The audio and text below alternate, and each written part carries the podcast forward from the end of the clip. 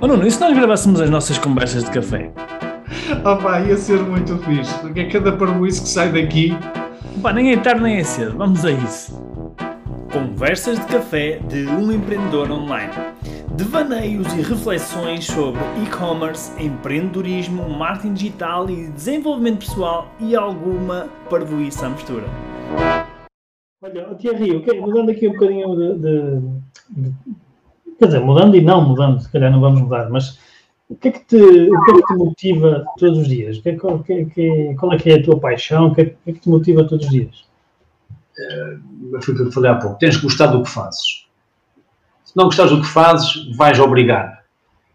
Não é? Uhum. Uh, brincando um bocadinho, isto não se ganha dinheiro ou não se fica milionário a trabalhar, uh, mas obviamente ganhamos algum. Mas o facto de gostar do que se faz é o primeiro, o primeiro ponto gostar de, de, ter artigos, gostar de falar com as pessoas, gostar de procurar novos artigos, gostar de estar a inventar. Nós lá na loja nova vamos ter uma surpresa que não vou partilhar contigo, porque só quando vieres cá abaixo ao Algarve é que vais conhecer, porque é uma surpresa. Uma brincadeira. No outro dia houve uma amiga minha que dizia, estás sempre a inventar. Sim, porque eu gosto disto. Tenho que estar sempre a pensar como é que eu vou fazer melhor. E é isso. Todos os dias temos que pensar um bocadinho. O que é que eu vou melhorar? No serviço que temos.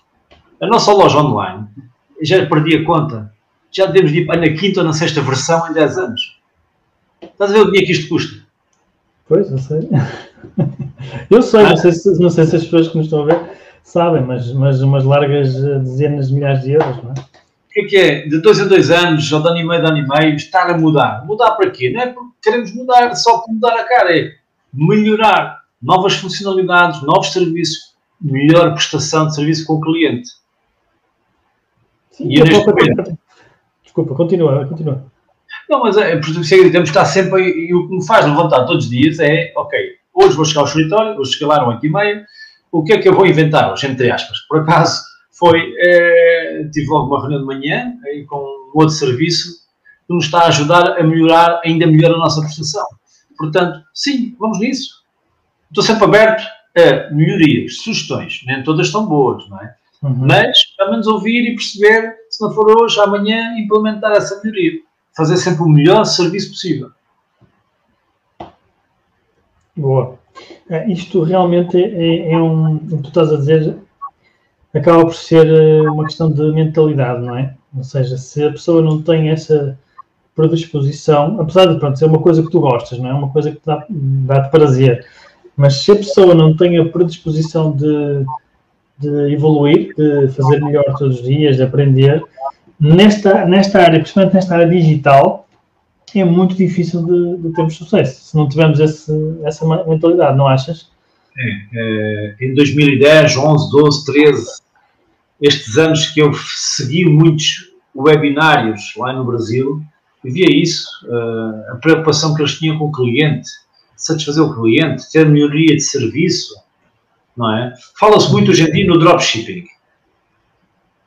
É um negócio muito giro. Estás em casa, com o computador, na esplanada, ali na, na, porteira, na porteira, como costumam dizer a malta daí de cima, é, mas não é a mesma coisa. Claro. Não é a mesma coisa. Portanto, tu não te controlas uma parte do processo.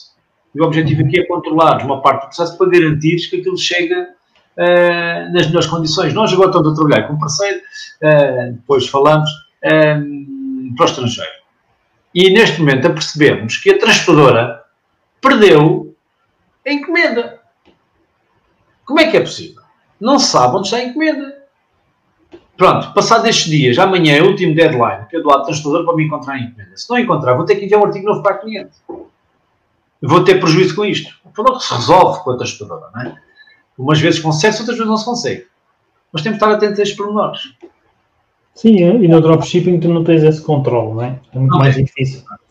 É muito mais difícil fazer esse controle. Portanto, sim, é um negócio interessante. É, lá fora trabalham muito isso, mas não é o verdadeiro e-commerce. Eu não acredito muito nisso como um verdadeiro e-commerce, porque tu tens de controlar o produto Sim, tu tens que controlar o, o processo de ponta a ponta, não é? Essa é que é para, para garantires que consegues manter o cliente satisfeito Uh, opa, e lá está, e, e, aguentar a pancada quando correr mal, como tu estás a falar agora. Tipo, ok, se, se tu consegues fazer isso em dropshipping, uh, opa, admito que é difícil, porque eu já, já, já testei várias vezes e é difícil. Uh, no entanto, há situações e há empresas que eu conheço que o estão a fazer com algum sucesso, mas nunca conseguem ter um, um nível de serviço como tu tens. Isso é praticamente impossível. Um, mas pronto, mas, mas, lá está. Eu acho que também isso tem a ver com, com a, o teu, a tua maneira de estar nos negócios, não é? Depende do que é que tu queres fazer. Se tu queres ter um negócio que constrói uma relação com o cliente de longo prazo e que ele confia em ti, uh, acho que a maneira como tu estás a fazer é a maneira correta, não tenho dúvida nenhuma. Uh, se estás, por exemplo, a trabalhar num negócio que é, que é mais de escala, que é vender muito, muita escala, não é? Uh, opa, eu aí até admito, porque repara, se pensarmos bem, uh, a FNAC, a Vorten, a DOT, a quanto, o quanto custa, eles trabalham num modelo muito parecido, não é? Que tem os produtos dos, do, lá dos, dos vendedores, uh, vendem ao público e depois quem envia são os vendedores. E muitas vezes, eu ainda, olha, por acaso ainda ontem, ontem não, ontem, ontem eu comprei um telemóvel novo para a minha mulher e mandei vir da FNAC e demorou-me oito dias, porque aquilo veio de lá de um vendedor qualquer. Uh, ou seja, o que é que eu quero dizer com isto? Eu por acaso sabia que eu estava a comprar no, no marketplace, não é?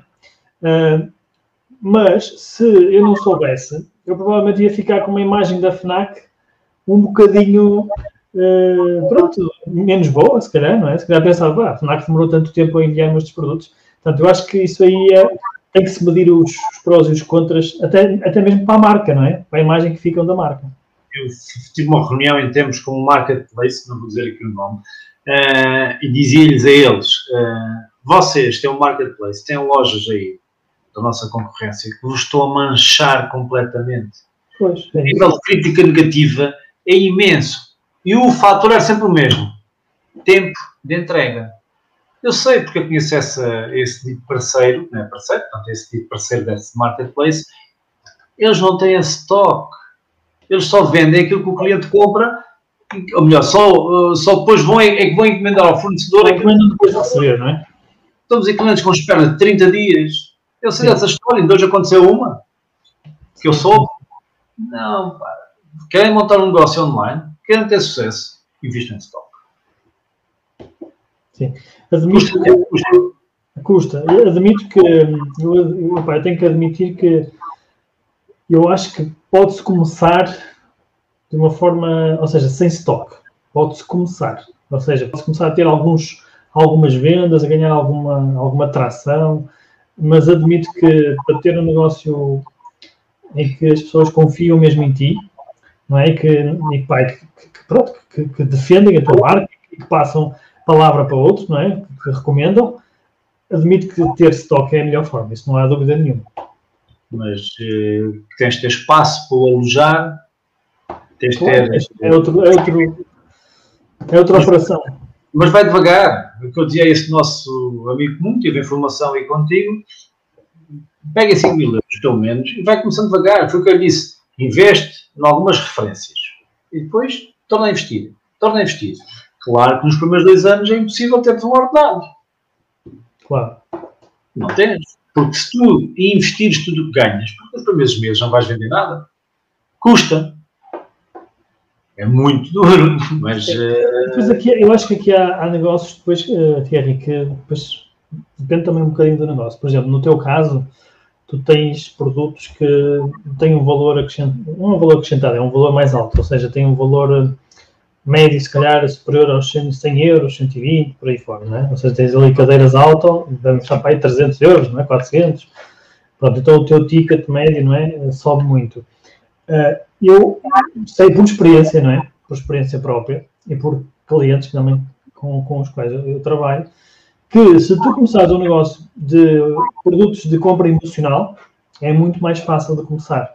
Entendes o que eu quero dizer? Ou seja, se tu começares com um negócio de, sei lá, acessórios de moda, de relógios, coisas que têm um valor baixo, sei lá, 20 euros, 15 euros, 10 euros, uh, que são produtos de, de, pá, de compra emocional, de moda, de coisas desse género, uh, eu tenho clientes que começaram do zero, sem estoque, e começaram logo a vender, percebes? Mas porquê é que isso acontece? Porque é uma compra emocional, a pessoa não tem que pensar muito sobre, sobre, sobre aquilo, tipo, não é 10 euros que ela vai ficar, ela vai ficar pobre por causa disso. Já comprar uma cadeira alta ou, ou um carrinho de bebê é? já é uma compra ponderada, não é? E, e aí eu acho que esse fator que estás a falar, que é o estoque, a entrega rápida e a confiança, etc., é muito mais importante. Não estou a dizer que não é importante nos outros, mas é muito mais preponderante no, no teu negócio, na minha, na minha opinião. Lá está, porque cada negócio tem o seu, o seu quê de urgência. Sim, não são todos iguais, há muitas diferenças, não é? Vender Sim, tu, tu, na tua área deves ter coisas que vendes muito mais, por exemplo, brinquedos, deve ser uma compra muito mais fácil, não é? Claro. Não é preciso estar ali a ver as, o porquê daquela, daquele, daquele acessório que sabe o que é que é, não tem tantas características assim precisam de ser analisadas por um possível comprador. A pessoa sabe o que é que é o brinquedo, o que é que ele faz. Um carrinho, uma cadeira alta é totalmente diferente. Os claro. valores são diferentes, a decisão leva, levará algum tempo. Hum, mas pronto, é... Eu não comecei a vender carrinhos e cadeiras altas. Como? Quando nós começamos o nosso negócio, esse não foi o nosso produto de eleição. Inicial. Exatamente. O que é que começaste a vender já agora? Vamos explicar um bocadinho, era a tal Xuxa. 5 euros. Coisas mais pequenas, não é? Pois. Mais pequenas, tal parca, tal espreguiçadeira, coisas pequenas, mas uh, confesso até foi por culpa de um fornecedor que me desafiou a fazer uma determinada investimento, que depois eu pensei, olha, percebi na altura, então, mas afinal eu consigo vender este produto. Chegámos a ser, isto é engraçado, em 2014, se não me falha a memória, a loja que na Península Ibérica mais artigo vendeu daquele modelo. Uhum. Só que soube isto mais tarde, que eles também não dizem tudo. Os fornecedores são, são caquinhos, são mais tarde. Não sei aqui a ouvir, mas é amanhã depois confesso com eles. Não é? Mas, ou seja, mas não nos dizem tudo, só sabemos mais tarde. Uh, porque houve um grande investimento da nossa parte num determinado produto e aquilo deu frutos. Deu uhum. frutos. Claro. Enquanto as pessoas tiveram receio de investir. Uhum. E o grande problema do português, talvez, que eu vejo, é o ter medo de investir, o medo do risco, o medo de cair. Pá, caíste, levantas-te. Agora não podes também investir logo as poupanças todas. Claro. Há que ponderar. Tem que ser ponderado. Tens que investir. Se não investires, não vais lá. Não vais lá nenhum. Claro que nem todos os investimentos dão certo. Claro. Olha, tenho aqui algumas perguntas que, que são, já são assim um bocado diversas, mas vou passar aqui para o ecrã. Aqui a Edith pergunta que critérios é que tu aconselhas para ter uma transportadora credível? Se aconselhas alguma, como é que tu é fazes a escolha? Eu neste momento vou alterar novamente a transportadora pelo serviço. E o que é que é o serviço? Eu ainda hoje, ontem, ontem, a propósito desta encomenda perdida para a Espanha, eu tive, ainda estou a ter dificuldades em localizá-la, e eu disse ao comercial, eu não vou ligar para um 707 cinco, dias por, cinco vezes por dia para saber o estado de uma encomenda. Ou seja, o cliente, quando quer saber o estado de uma encomenda, também tem que ter a sua vida facilitada. Não pode estar a pagar para estar a saber o estado de uma encomenda. Eu acho que isso é uma vergonha. As transportadoras baixam os valores do envio, mas depois vão buscar esse dinheiro quando naqueles tais números de apoio ao cliente.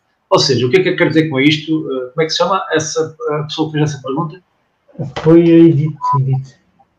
Edith, quando procuras uma transportadora, as perguntas que deves fazer é como é que é o serviço de apoio ao cliente? O que é que isto quer dizer? Quando há um problema, não é quando a entrega corre bem. Porque a entrega corre bem é tudo maravilhoso. A questão é, quando há um problema, com que é que eu falo? E em que tempo é que eu tenho uma resposta adequada, em tempo útil? Em quanto tempo útil? Eu quero ter um problema numa encomenda, que acontece, e quero tê-lo resolvido o mais rapidamente possível. E que problemas é que são? Porque é que foi entregue na morada errada? Que acontece, é estúpido, mas uhum. acontece com GPS hoje em dia, acontece mesmo assim. Entrega às vezes a pessoa errada porque o motorista acabou por não confirmar o lugar, o, o nome da pessoa, porque entregou o número da porta ao lado e a pessoa recebeu porque pensava que era uma prima ou uma amiga. Ou seja, a primeira questão é, se houver um problema com a entrega da minha encomenda, com quem é que eu falo? Como é que eu resolvo? Porque vender o serviço é muito fácil. Ah, nós entregamos em 24 horas, e nós temos um tracking, e nós enviamos um SMS, e nós fazemos o pino, está tudo certo, na entrega. E se houver um problema, com quem é que eu falo? Quem é que me resolve? Eu tenho este problema ali para a Espanha, que amanhã vou enviar o artigo para a cliente, porque a testadora não consegue dar uma resposta. E tive que preencher um formulário. Desculpa? Pois. Eu? Eu vou preencher um formulário? Não, não vou preencher formulário nenhum. Eu quero a situação resolvida o mais rapidamente possível. Portanto, quando procurarem uma transportadora, perguntem como é que se resolvem os problemas. Porque quando a entrega corre bem, é tudo maravilhoso. O cliente fica chateado, não é quando a entrega corre bem, é quando a entrega corre mal. E que depois quer uma resposta em tempo útil, porque é que não está a ser entregue, porque é que foi entregue, ontem aconteceu uma, um artigo estava dado como entregue. Afinal, foi a transportadora que já chegou lá tarde e para não ficar mal na fotografia, o motorista marcou como entregue. Ele foi lá entregar no dia a seguir às 9h30 da manhã. Só que o cliente recebeu a notificação que aquilo tinha sido entregue. Pois. Ou seja, ele cumpriu com o objetivo de entregar, mas não entregou. Ele sabia que ia lá voltar de manhã que ia entregar, mas o cliente, logo às 9 da manhã, está a perguntar porquê é que eu não recebi a minha encomenda se ela está dada aqui como entregue. O que é que isto fez? Perder tempo. Tens que lidar com isso, não é? Claro, não é transportador, que os clientes não querem ligar para a transportadora. Claro, exatamente. Portanto, quando procuram uma transportadora é como é que se resolve os problemas. Está é bem? Bom, bom, bom, bom feedback, excelente feedback. Obrigado. Aqui o Bruno, há bocado quando falaste em, na, na tua paixão, o, o, facto de tu teres prazer em chegar todos os dias e criar coisas novas e inventar, não é? Uh, ele pergunta aqui, mas quando falas em inventar, segues alguma estratégia ou é algo do momento? É sempre na ótica do cliente. Como satisfazer o cliente, como ganhar mais clientes, como fidelizar os clientes. A nossa estratégia é só esta. Ou seja, não é algo que, olhas, de manhã chego bem disposto à loja ou ao armazém, depende do sítio onde esteja, o que é que eu vou inventar hoje? Não, é o que é que eu vou inventar hoje para melhorar o meu atendimento com o cliente? O que é que eu vou melhorar hoje? O que é que eu vou inventar hoje para que o cliente fique melhor servido com o meu serviço? Porque o meu produto está à venda em mais 50 lojas a nível nacional.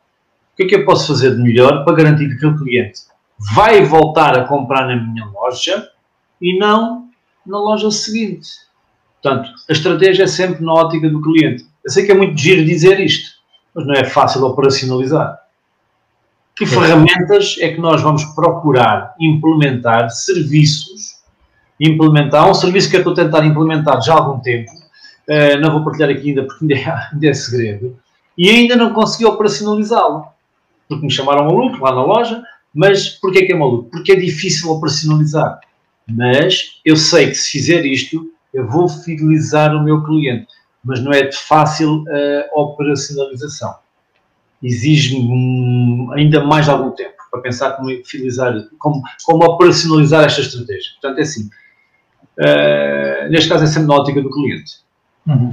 Ou seja, tens sempre o, o negócio centrado no cliente e a evolução centrada no cliente, não é? É isso no fundo. Ok, boa. Olha, uh, esqueci aqui mais uma pergunta. Não é uma pergunta, é um comentário, mas é, é válido, que é o problema é que diz aqui o João, que é o problema é que para as transportadoras de e-commerce ou têm muito volume ou são tratados com desdém e leva chapa 5. É, mais ou menos. Há aí transportadoras com muito volume, mas que continuam a ter alguma preocupação connosco. Connosco clientes, não é? Nós é que somos os clientes, a transportadores não é o cliente final. Sim, e, e-commerce.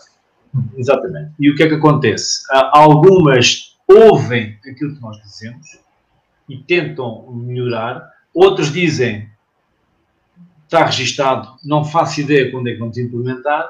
O que eu vejo é que vocês têm que falar com os ditos comerciais e ver como é que podemos implementar isto, como é que podemos fazer isto funcionar bem. Todas vão prometer mundos e fundos. Já trabalhei com várias. Houve umas que eu, entre aspas, despedi. isto é um bocado chato dizer isto, mas foi pela má postura do comercial. Pois, o relacionamento com eles, não é? Eh, não, houve ali algo que fez fricção. Opa, amigo, está tudo bem. A partir de segunda-feira as coisas ficam a levantar as encomendas e arranjar outra. Portanto, uh, nós temos de ter um bom relacionamento com as transportadoras uh, e elas têm que nos dar motivos para que nós tenhamos um bom relacionamento, mas digo-te, é o, o, único tipo de serviço que eu exijo que seja bem feito. E quando eu começo a ver que a coisa não está a correr bem, mudo. Mudo, mesmo, sem qualquer problema. Uhum. Tem que ser. As transportadoras são o nosso, a nossa cara. Sim. Ao fazer bom serviço, então não vale a pena. Eu, eu acho, eu acho que eu acho que está, se a notar agora, um, e pronto, aqui em Portugal, como disseste há um bocado, está um bocadinho mais atrás de, de, outros países, embora já acho que está a recuperar rapidamente por causa da pandemia. Então agora a aparecer alguns serviços de logística que eu acho que estão a, também estão a, a, revolucionar um bocadinho o mercado e que estão também a puxar pelas, grandes transportadoras, ou seja, estão a fazer com que eles corram atrás, não é? E eu acho que isso vai mudar, sinceramente, acho que nos próximos, nos próximos dois anos vai, vai melhorar bastante. Até porque as, opa, eu todos os dias recebo pedidos de ajuda e pedidos de orçamento, que é uma coisa que eu nunca, eu nunca disse tantos nãos como agora. E neste, no sentido, não é que seja mau, é nãos positivos, porque é sinal que há muito trabalho, não é? Há muita gente a querer lançar-se no online e no, e-commerce. E eu, eu sinto que estão a aparecer muitas oportunidades para outras empresas mais pequenas, lá está, como eu falei há pouco, eh, prestarem um serviço mais personalizado, como tu também fazes, não é? tentar prestar um serviço personalizado, aos, neste caso, aos clientes deles, que são clientes de e-commerce, e, e, isso vai ser muito bom. Inclusive, algumas empresas aqui do Norte, que eu já, já tive aqui, inclusive, convidados, como, por exemplo, o Paulo Pimenta, do Quanto Custa, que está a lançar uma plataforma dessas, que eu acho que está, é uma ideia incrível, o que ele está a fazer, o modelo de negócio que ele está a montar é muito interessante. Não sei se tiveste a oportunidade de ver ou não, mas. Ah, já, já foi. Uh, ele, obviamente, ainda está a começar e não tem escala para, para, para, conseguir ser competitivo em todo lado, mas eu, eu acredito que vai revolucionar o, o, mercado porque ele vai conseguir fazer preços diferentes consoante uh, o, a origem e o destino do, das encomendas. Ou seja, se, por exemplo, vamos dar um exemplo: se eu estou no Porto e envio para o Porto, o preço vai ser muito menor uh, do que se enviar, por exemplo, do Porto para, para o Algarve. E a grande ideia deles é conseguir ter este tipo, quase como se fossem centros de distribuição, não é? Em todo o país e conseguir fazer esses preços em vários sítios. Portanto, eu acredito, eu não sei se vai funcionar, mas acredito que este, esta nova vaga vai ajudar a, a tornar os serviços melhores e, e, também mais baratos, acho eu. O que é que tu achas sobre isso? Eu já falei com eles, já percebi mais ou menos a forma de funcionamento. Uh, vou ainda esperar um pouquinho mais Sim, ainda é cedo, ainda é cedo. É cedo. Eu agora vou começar a fazer uma experiência aí com outro uh, prestador de serviços nessa área das entregas. Prometeu-me mundos e fundos, não sei se está aqui a ouvir, se não, mas uh, também rapidamente vamos chegar à conclusão se funciona bem ou não. Claro. E atenção, é, não estou aqui a fazer nenhuma publicidade, nem, nem, nem disse no nome da empresa, mas acho que é importante a gente trazer para aqui para, para o podcast também uh, as novidades que estão a fazer e que eventualmente podem ser boas ou não, não sei, vamos ver. Aqui as entregas são uma grande oportunidade de negócio, são. Lá está, com um bom serviço. Com um bom serviço. E isso, se houver aqui uma testadora que me chega ao pé e diga assim, olha, eu, eu estou disposto a fazer o serviço e até faço a montagem do artigo por X eu ponderaria isso. Estão a ver? Portanto, acho que se houver aqui alguém que esteja a ouvir e que queira servir, criar um serviço de entregas e de montagens incluído, mas atenção, com pessoas capazes, começando numa pequena escala, eu era o primeiro, se calhar, a aderir a esse tipo de serviço. Quando estás a falar de montagem, é de, de embalamento, é isso? Montagem, digo, entregar o artigo à pessoa, não é? Sim. Isso faz-se muito, as grandes superfícies já fazem isso, isso muito com os eletrodomésticos. Ah, ok, já sei o que é que estás a falar. Mas montar digo, em casa, não é? Montar em casa é o determinado artigo. Claro que isto não é facilmente operacional. Pôr de uma forma operacional, mas olha que ficávamos aqui com um serviço top. Sim, de entregar um artigo qualquer, abrir a embalagem, ver se estava tudo ok na frente do cliente. Claro que isto não se fazia em 5 minutos, já uns claro. 15 minutos. Se o cliente estivesse. Estava 3 euros ou 4 euros, não é? A pagar mais 5 euros por isso, pois, exatamente. o cliente iria pagar. Exatamente. Ele é uma opção, ok, simplesmente entrega, vamos dizer 5 euros. Entrega com abertura de caixa no local, com a verificação de condição do acontecimento do artigo, 10 euros. Acredito que 20% das pessoas, 80% iam pagar a mais por esse serviço. Sim, é, é, provável que sim. Isso é um serviço, lá está, mais uma vez. É mais, mais um serviço. Serviço. É mais um Vender serviço. qualquer um vende. O serviço não é a mesma coisa. O serviço é que faz a diferença. Olha, aqui uma pergunta do Bruno. Ele pergunta que ferramentas digitais usas para angariar leads e posteriormente convertê-las. É uma pergunta muito complexa, eh, porque isto, esta área de ter um e-commerce obriga-nos a fazer, angariar clientes eh, de várias maneiras. Eh, é um e-commerce, é uma loja física, como tal temos que mostrar a nossa cara. E como é que nós angariamos muitos leads? Obviamente temos o nosso dito apoio ao cliente, o chat, temos o apoio ao cliente com as redes sociais, Facebook, Instagram. Depois tínhamos, agora não tanto, mas a participação em eventos e uh, criação de workshops. Uh, e isso trazia-nos muitas leads, muitas leads. E a forma mais fácil de converter uma lead é mostrar que vocês dominam o, o artigo, todos os pormenores de A a Z sobre aquele artigo. Isso é a forma mais fácil de converter uma lead num cliente. É verdade. Bom feedback. É engraçado que eu acabei ia falar nisso, que é, eu lembro, agora eles não estão a fazer por causa da, da pandemia, mas eu lembro-me que tu fazias muitos workshops e que fazia, e, e isso pá, criava um impacto brutal, mesmo, mesmo até chegaste a fazer online, se não estou em erro, um ou outro. Não, sim, sim. E eu acho que isso é uma excelente forma de, lá está, de cativar os clientes. Bem, tu tens que, tens que trabalhar, oh, oh, Rui. Não fiques sentado à espera que os clientes batam ao www. Não digas isso, senão o pessoal não quer fazer lojas online. e depois não tem clientes. Pronto. Mas mostra-lhes. Estou a brincar, estou a brincar. Mostra-lhes que ter uma loja online. Ser, a gente tem que ser transparente e é por isso que tu estás aqui hoje, tu e os outros convidados, que é para mostrar como é que isto funciona, porque não é. Não é, é como tu dizes, não é só ficar à sombra da bananeira. Não é só comprar o domínio fazer uma landing page fantástica, com um design brutal e ficar à espera que os clientes venham. Exatamente. E eu aprendi isso desde o dia 1, quer dizer, uh, step by step, fazendo, criando, correu mal, corrige, melhorar. Tu também te aconteceu aquela coisa que acontece a toda a gente que é, ok, vou, vou lançar a loja online, agora é que vai ser faturar, carregas no botão e é não passa nada três meses à espera da primeira compra. Pois, não é brincadeira. Três é meses. É preciso Só com o Facebook na altura, não é? Só com o Facebook, não é? Uh, eu confesso só, comecei há bem pouco tempo a investir em campanhas no Google e foi graças à, à equipa uh, aqui do Rui, porque tivemos muitos anos sem investir no, em Google, só apenas redes sociais. Sim, as redes sociais foram o nosso grande impulsionador o Facebook foi o nosso grande impulsionador. Investimos muito dinheiro no Facebook, mais do que agora. Uhum. Agora invisto muito pouco. O Facebook Sim. não dá. Eles temos, agora... temos, temos de tratar disso. Certo que não estás a fazer as coisas bem, mas isso falamos depois. Ainda não te estamos a ajudar no Facebook, mas vamos lá chegar. Olha, mas aqui uma pergunta ou outra, ver aqui. Aqui o, o Fal, não sei o nome do senhor, é o Falcão, mas qualquer coisa Falcão. Um, tentar trabalhar sempre com duas transportadoras no mínimo, certo? 100% certo. Nunca trabalho, nunca por os ovos todos no mesmo cesto. Sempre Exato. duas. Exato. No mínimo. Já cheguei a trabalhar com três. É demais. É difícil trabalhar com três. Gerir é difícil, não é? É gerir. Aliás, é difícil, mas eu vou experimentar isso novamente.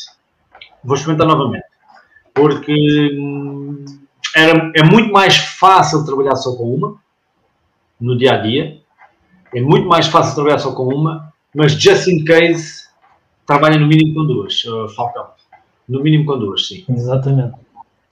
É isso, é o que tu disseste, é não pôr os ovos todos no mesmo, no mesmo cesto. Deixa eu ver aqui outra pergunta do Carlos Vaz, que ele pergunta como podemos e devemos medir o serviço prestado por uma transportadora, ou seja, quais os KPIs de base que que tu usas neste caso? O, o primeiro é a entrega em 24 horas. Boa. Eles garantem a entrega em 24 horas. Uhum. Eu sei nos últimos tempos não tem sido fácil. Por isso é que nós fomos obrigados a forçar mudar um pouco, dizer, bom, agora temos que entregar só em 20, 24, 48, porque eles estavam cheios de trabalho. Isso é um pormenor. O segundo pormenor é, efetivamente, eles foram à porta do cliente Porque havia muito. Houve uma transportadora que eu, entre aspas, despedi, eles diziam que tinham estado na porta do cliente e o cliente afirmava a pé juntos que esteve em casa das 9 da manhã às 18 da noite e ninguém lá bateu à porta. E nós ficávamos sempre na dúvida: quem é que fala a verdade? O cliente ou o motorista? Nós punhamos sempre aquela, bom, se calhar o cliente está-se aqui a fazer qualquer coisinha que não está bem. Será que ele não deve ter razão? O motorista é que deve ter razão. Ele esteve lá, não teve lá ninguém. E nós dizíamos, olha, mas veja lá na caixa de correio que o motorista deve ter deixado aí um aviso. Não, não deixou aviso nenhum. Portanto, outra questão é essa. É, quando o motorista, a transportadora diz que esteve na casa do cliente, esteve mesmo. Quais são as provas? Que é para garantir que o cliente tem razão. Esteve ou não uhum. esteve. Outro, outro ponto é ver que realmente o motorista vai àquela morada nas tais 24, 48 horas. E o segundo ou terceiro ponto é realmente o estado da entrega da embalagem. Eu tive uma situação do ano passado em que o comercial acabou por vir uh, cá abaixo à nossa loja a falar comigo e pedir desculpas pessoalmente, porque entregou uma caixa toda destruída a um cliente. Mas uh, vocês estão bem? Que motorista é este que entrega uma caixa? O artigo estava em condições. Uhum. Mas a caixa estava completamente destruída. Isso é muito mal, muito mal. Ou seja, é a entrega 24 horas, a entrega no tempo útil, é a questão de realmente estar e ter ido tentar realizar a entrega e o acondicionamento da mercadoria. Uhum. Ou seja, critérios quantitativos e qualitativos também, não é? Ou seja, também aqui a questão da, da, da imagem, da experiência, porque, porque no e-commerce, não é? Eh, as pessoas também têm uma experiência, não é? E isso que estás a falar é fundamental. Que é ter uma boa experiência, recebem uma, uma encomenda do sítio do bebê e têm uma boa experiência, fazem um unboxing. É? Investimos em, em caixas, uh, voltamos a investir em caixas próprias para acondicionar os artigos uh, e para acabar com a desculpa da transportadora que a caixa era frágil, mandámos fazer caixas com o dobro da espessura. Pois. Para acabar. Custa mais, custa mais caro também. Ah, pois claro. Mas para acabar com a desculpa que a caixa era frágil e que meteram uma em cima e esborrachou a de baixo. Ah, tenham cuidado, caramba. Claro. Portanto, o estado da entrega. O Carlos Vaz pergunta e é isso. Obviamente que isto não se consegue na reunião com o comercial garantir que isso ocorre bem. Claro. Mas estamos cá a avaliar e dar nas orelhas deles isto também é, é, é, fruto da experiência, não é? Isto só quando se começa a enviar é que se começa a ter estes problemas e a, e a perceber, não é? Só quando se começa a fazer isso. Mais uma vez, isto sai caro. Nós mandámos fazer uh, caixas, foram 17 paletes em cartão, pois. ver o espaço que isto ocupa. Pois. Falamos sobre... É o peso também, se calhar, não é? Pesa mais, é. etc. Mas tem que ser assim, vocês têm que assumir este, este é investimento. Não, é? Não quero que façam isto logo no primeiro ano, porque é difícil fazer isto tudo num ano só. Mas vão, vão investindo, vão fazendo, criam, inventem. Sejam criativos. Sejam criativos. Tentem não copiar. Isso. Tentem melhorar o que os outros fazem. Olha, desde que copiem uma coisa que seja boa. Se for copiar para, para bom, está bom. Olha, o João, não sei se conhece, é teu cliente. Sou cliente da loja física, serviço 5 estrelas. Um... Obrigado, João e cá estamos para continuar. Esperemos que continue por muito tempo. Chegamos às 10 estrelas, né? vamos trabalhar por isso. E já agora, João, estás convidado, não te sei dizer a data ainda, porque não está bem definida, depois, depois visitar o nosso novo espaço em Lolé, está bem? Fica já aqui o convite, o convite feito. Em breve anunciaremos a data. Boa. Quem sabe na, na boa inauguração, dependendo da data. Vamos ver. Vamos ver. É... Como, eu estar, como eu vou estar em julho em baixo, vamos ver. É, boa. Uh, que mais? Deixa eu ver aqui, o que é que dizem mais? Isto acho que é para mim, que é claro que tens clientes, é importante termos noção da realidade. Pois, exatamente. E eu sou transparente, eu estava a brincar, obviamente, uh, eu quero ser transparente para as pessoas, quero, não quero criar falsas expectativas, porque não é assim que se constrói uma marca de longo prazo. A gente tem que ser transparente. Né? Uh, mais, o que o Bruno diz, estratégia de definição de uma boa estratégia de marketing digital é a chave para o sucesso das vendas online ou da angariação de leads para conversão, como no caso de um B2B? Bom, o B2B é um pouquinho diferente do B2C. É? O B2B é um negócio um, ehm, mais lucrativo a longo prazo, mas mais difícil de trabalho. Já pensei muitas vezes elaborar e, e dividir uma parte da área de negócio para aí, mas penso que o B2B dá muito mais trabalho do que o B2C. E como tal ainda não, ainda não, ainda nós estamos, nós estamos aí. Agora, a estratégia de marketing digital não é só o marketing digital, é tudo o resto, atenção ao cliente, uh, o cuidado com a transportadora, o embalamento, o contacto com o cliente. As minhas colaboradoras, eu digo-lhes, quando há um problema, vocês não escrevem um e-mail, vocês não escrevem um SMS, vocês telefonam. Telefonam. Vamos dar a cara. Um artigo, uma, uma entrega correu mal, um artigo com defeito. Não vamos estar aqui a escrever. É, telefonamos, olha, aconteça o que aconteceu. E nós temos uma, uma encomenda, nós trabalhamos com o Marketplace, que quanto custa. Uh, a cliente fez lá uma coisa qualquer, não correu muito bem com, no Marketplace, não teve a ver connosco. Não. Vamos telefonar, vamos dar a cara, vamos telefonar, para falarmos com o quanto custa e rapidamente se resolve. Mas damos a cara, não vamos estar aqui a escrever. Claro. Perdemos mais tempo a escrever do que no telefone. Muito bem, vamos lá esclarecer o que aconteceu. Está resolvido. E é muito, é muito, é muito mais impessoal quando é por e-mail, não é? Quando é por e-mail é Sim. é sempre. Cria-se uma barreira sempre, uma distância entre o, entre o cliente. E acho que isso é importante. Eu acho que há aqui, uma, há aqui um, um aspecto importante, até para responder aqui ao, ao Bruno Azevedo. Eu não sei se o Bruno está em algum dos nossos programas, algum curso, mas agora, se tiver, Bruno, diz-nos aí, por favor.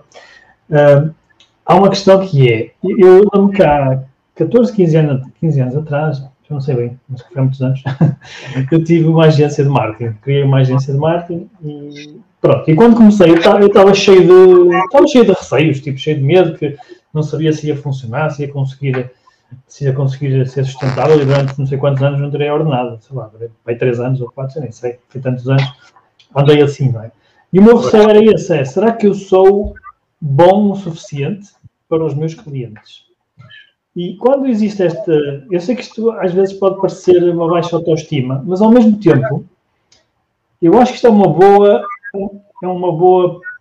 É um bom receio que a gente deve ter, porque isso põe-nos numa situação em, em querer sempre, ser sempre melhor, não é? E, e, na altura, eu acho que tive muito sucesso, porque na altura comecei logo a ter clientes muito grandes, isto pá, há 15 anos atrás, imagina, fazer sites há 15 anos atrás, ou mais tempo, até 16 anos talvez, eu comecei há 21, portanto imagina, quase ninguém queria sites, não é? Na altura, tinha que, tinha que tinha que, pá, tinha que ser mesmo um bom vendedor para lhes vender, porque não, não, ninguém sabia o que era um site, ninguém queria uma loja, ninguém queria nada disso. Eh, o que é certo é que nós conseguimos eh, bons clientes, clientes grandes, empresas reconhecidas nacionalmente. E eu acho que eu conseguia os clientes e fidelizava os meus clientes porque eu tinha esse mindset, que é, será que eu sou bom o suficiente? Então eu fazia sempre mais do que eles esperavam. Nunca deitaste na sombra da bananeira. Exatamente, corria atrás mesmo, tipo, ah, eu tenho que ser bom, eu tenho que servir, eu tenho que ser muito bom. E isto para dizer o quê? Para dizer, para responder aqui ao Bruno Azevedo, que não se fazem omeletes sem ovos, ou seja, tu podes ter, ser o melhor marketeer, podes ser o melhor gajo do marketing digital a nível mundial, mas se tu não tiveres ovos, não fazes omeletes, ponto. E isto que o, que o Thierry está a falar é, é pura verdade, que é, se tu não tens o produto, o serviço, o apoio ao cliente, pá, podes ser o melhor gajo do marketing, mas não adianta. Vais vender a primeira vez, depois não vendes mais. Uh, e acho que isso é, uma, é um grande insight de, desta, destas perguntas que o pessoal faz do marketing eu assistia muitas formações online, não é? Na altura, umas gratuitas, outras pagas, e houve muita teoria lá que não, não é só teoria. Não é só teoria. Não é? Portanto, isto tem que se jogar as mãos à, à massa, amassar, experimentar. Correu mal, corrige. Corrige logo na hora, não estejas à espera que passe mais tempo. Sim, é isso, é isso. Tempo para uma pequena pausa e para te dizer que se estás a gostar deste episódio, segue o nosso podcast e deixa a tua avaliação para nos ajudares a melhorar e a chegar a mais pessoas como tu que querem fazer crescer os seus negócios online. Uh, mas tinha aqui uma pergunta que já é uma pergunta da praxe, que, que foge também um bocadinho aqui de, de, do tema. Que eu acho que eu gosto de trazer esta pergunta porque as pessoas que estão aqui a assistir são seres humanos, não são só empreendedores e empresários, são seres humanos, não é?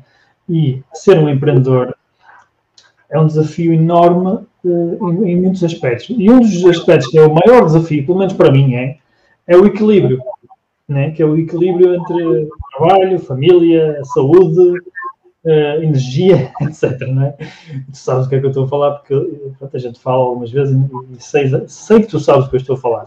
Então a minha pergunta é: como é que tu uh, recarregas as tuas baterias? Como é que tu crias esse equilíbrio? Não é? Porque não podemos estar sempre roda no ar, alguma coisa temos que fazer para equilibrar. É assim, obviamente, o, o nosso, a minha, a minha principal fonte de energia é a família cá em casa. Chegar a casa, receber o beijinho das princesas, aquilo dá logo ali mais um impulsozinho de energia. Uh, e tu sabes muito bem o que é que eu estive envolvido aqui nos últimos dois anos, mas chegar a casa, como eu disse há pouco, o que é que estive a fazer, para mim também é um bom, um, um excelente escape. Ou seja, um, tens de desligar. Tens que haver um dia da semana, tens que desligar.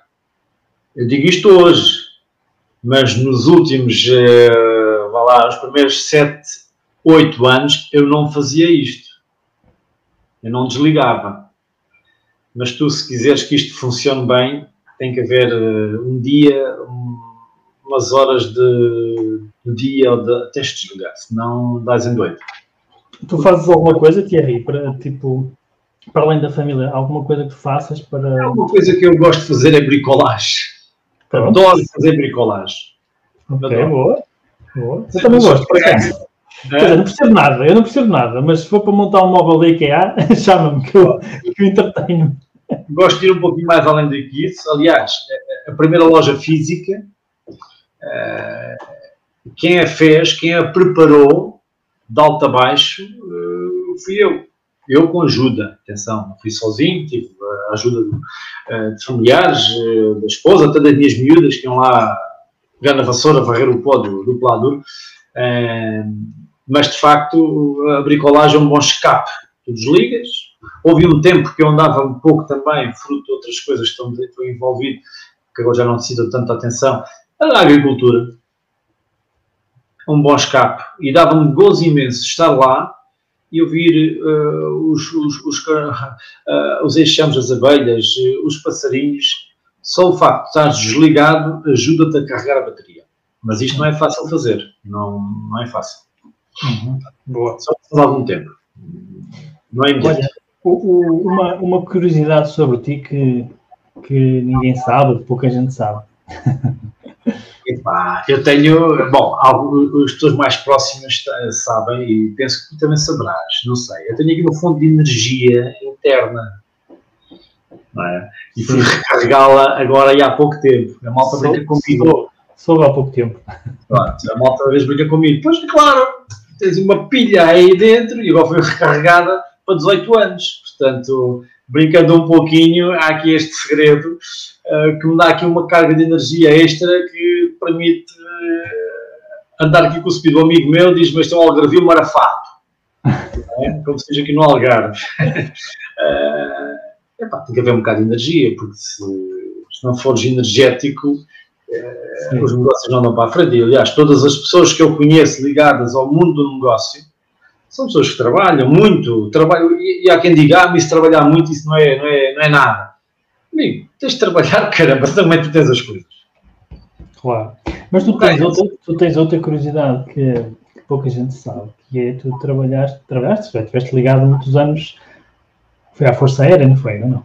Sim, foi, foi, olha, foi os meus melhores quatro anos da minha vida, foi o ir como voluntário para a Força Aérea nunca eu tinha pensado algum dia fazer parte daquela grande, grande trupe que é a Força Aérea e ter, ter a sorte e o trabalho de ter conseguido uh, ser tripulante. Na altura fui, cheguei a terminar o curso oficial de navegador da Força Aérea. Infelizmente, por um problema de saúde, tive de deixar esta, esta missão e é por isso também que estou cá, já fiz muita coisa na vida, mas de facto estar na Força Aérea permitiu-nos estar em contacto com uma área totalmente diferente, um modus operandi totalmente diferente, com umas pessoas totalmente eh, diferentes em termos de espírito de equipa, espírito de equipa, uma coisa que se fala muito superficialmente, porque não se faz tropa, Mas o espírito de equipa é muito importante para perceber como é que funcionam estas empresas. E às vezes não é fácil uh, implementar esse espírito de equipa, porque infelizmente acaba por haver pequenos individualismos e nós tentamos combater isso. Numa força aérea, amigo, ou fazes parte do espírito de equipa, numa força aérea ou numa tropa ou outra qualquer, não é? Mas tu estás numa missão, pertences a uma, uma, um, um, um, conjunto de pessoas que têm uma missão para executar. Não há individualismos. É a equipa que vai, vai avançar. E isso foi muito bom. Foi os primeiros. Eh, eu trabalhava antes de ir fazer eh, este serviço como voluntário, depois fiquei como oficial Força Aérea durante quatro anos. Eh, foi brutal. Foi uma experiência fantástica. Ter este contacto e andar de avião, mas andar de avião, mas à sério, não é andar só lá atrás a viajar claro. de país em país, mas foi muito positivo. E pessoas fantásticas que lá conheci. Muito bom, muito bom. Por acaso é engraçado que nos Estados Unidos muitas empresas grandes uh, contratam ex-oficiais, ex-grandes cargos de, de, militares para gerir as empresas. Tens o exemplo, quem está a gerir esta task force do... Por exemplo. Não vamos falar mal das outras pessoas, mas a formação que existe por detrás, a formação não é, é pequena, são muitos anos, e que preparam as pessoas para certas condicionalismos da vida, seja em tempo de guerra, seja em tempo de paz, que não é um, uma pessoa normal que consegue. E isto, este fulano entrou bem ou mal, está a fazer um serviço que devia estar noutros sítios, mais gente desta para operacionalizar a missão que ele vai um país para a frente. Mas pronto, isto agora entramos aqui no outro campo. mais duas horas. Não, não, não, Mas é interessante, é interessante esse tema porque hum, também tem a ver com o empreendedorismo, tem a ver com a liderança. E, opa, quem sabe marcamos aqui outra, outra conversa de escritório de ah, empreendedores. Já material na mão. Pá. Já Por mim pode ser. Estás à vontade, aliás, para a próxima trazes, ninguém te interrompe. Olha, uh, Thierry, última pergunta que é uh, que mensagem é que tu gostarias de deixar a quem nos está a ver? Uh, imagina que tu podias deixar uma mensagem que toda a gente está aqui, eh, ou melhor, toda a gente está na nossa lista de e-mail, toda a gente conseguia ver, por exemplo. Que mensagem é que tu deixarias? Isso é muita responsabilidade. Uh, acho que não tenho experiência ainda suficiente para deixar uma mensagem de tão grande inspiração. Mas nada se faz sem esforço. Ter sorte é verdade, dá trabalho. Dá trabalho. O que é que é esse trabalho? Não é preciso estar acordado das 6 da manhã às 2 da manhã mas dá trabalho. Vocês têm que agarrar uh, o trabalho com as vossas próprias mãos. Para quê? Para sentirem a dificuldade. Para quando depois passam a outro colaborador, foi o que foi acontecendo connosco. Eu, quando comecei isto, comecei isto sozinho com a minha esposa. Minha esposa não trabalha comigo. Ela tem a sua profissão, mas dava uma ajuda. Ou seja, desde, no caso específico da loja online, desde mexer no artigo, inserir o artigo na loja online, desde o embalar. Ou seja, é como fazem já vi escrito, não sei se é verdade, na Amazon, de dois em dois anos, eles obrigam as chefias a descer às bases e jogar a mão à massa para perceberem as dificuldades. E é isso. O facto de vocês dominarem todo o processo da vossa empresa, não quer dizer que façam tudo, claro. mas se conhecerem os passos todos, é meio caminho andado para vocês todos os dias inventarem e melhorarem qualquer coisinha.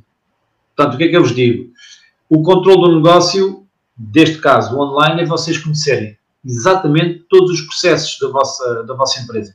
Como é que se insere um artigo, quais são as dificuldades que o colaborador sente ao inserir o artigo, desde o embalamento, como é que se deve embalar o artigo, como é que ele deve ser acondicionado e o que é que eu digo é só isto, conheça o vosso negócio todo, do princípio ao fim.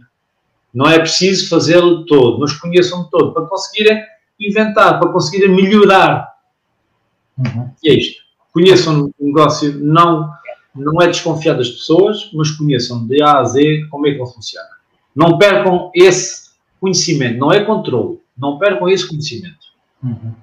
Muito bom, muito bom, Thierry, obrigado. Olha, obrigadíssimo pela tua presença aqui no nosso. Eu queria agradecer este desafio. É isso. E pai, pronto, e vemos-nos aqui, vamos ver em breve, provavelmente pessoalmente, espero, espero que sim. E deixa aqui o convite, eh, não quer dizer o visitar a loja, eu estou disponível sempre para pessoas que e tenho ajudado, pessoas amigas que querem começar negócios online, dar-lhe estas dicas para que a pessoa consiga fazer uma coisa e não cometer os mesmos erros que cometi, que cometi muitos e continuo a cometê-los, mas depois transmito amigavelmente esses erros cometidos para que não os cometam. Portanto, estou disponível para ajudar a quem se queira lançar nesta área de negócio do e-commerce, porque é muito interessante e é muito giro, é muito divertido. Uh, eu gosto, eu gosto deste, deste, desta brincadeira que é o e-commerce, que começou por uma brincadeira, com os tais 300 euros na altura, uh, em 2010, mas deixo-vos o desafio, sim, uh, experimentem. Muito bem. Olha, e, e se as pessoas quiserem contactar, como é que elas fazem? Enviam um e-mail? Como é que é? Olha, aí está uma grande falha minha. Eu não tenho tempo para criar um perfil de LinkedIn não é? Como é que estamos a trabalhar numa loja e, felizmente, com o de setembro não tenho um perfil de LinkedIn. Tenho, mas não está. Mas enviam um e-mail para o ano, por exemplo? O mais fácil é enviar um e-mail para o geral, arroba sitiobebê.com e depois a partir daí as colegas encaminham e alguma coisa que precisem e depois falamos pessoalmente.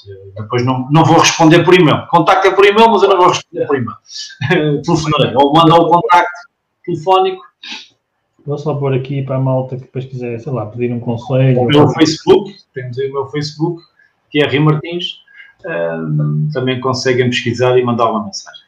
Uh, é isso, não era isso que eu queria dizer, ou seja, a pessoa pode contactar, mandar aqui um e-mail ou procurar o Thierry no, no Facebook também. E, e, pronto, mais uma vez, obrigado pelas suas partilhas, Thierry, foi, foi muito bom, gostei muito. Uh, e vai, pronto, espero ter-te aqui, quem sabe, daqui uns meses, já com a, o dobro da faturação, que é para nos contares como é que tu fizeste isso. Agradeço o convite. Agradeço. Sim. É uma honra estar aqui a falar contigo, sabes muito bem. Falamos poucas vezes, mas quando falamos conseguimos aprofundar alguns temas um pouco, mas também por fruto do nosso trabalho. Uh, mas sim, obrigado e foi um prazer conhecer-te lá em cima com aquele frio gelado de Guimarães, uh, pela terra, gosto muito lá ir e em breve estaremos juntos e Força pessoal, não tenham medo. Arrisquem. Arrisquem. Se caírem, levantem-se. Pronto. Não, Isso mesmo. Obrigado, pessoal. Uma boa noite para todos e então vemos-nos no próximo podcast. Tá? Um abraço. Obrigado, então. Boa noite. Obrigado.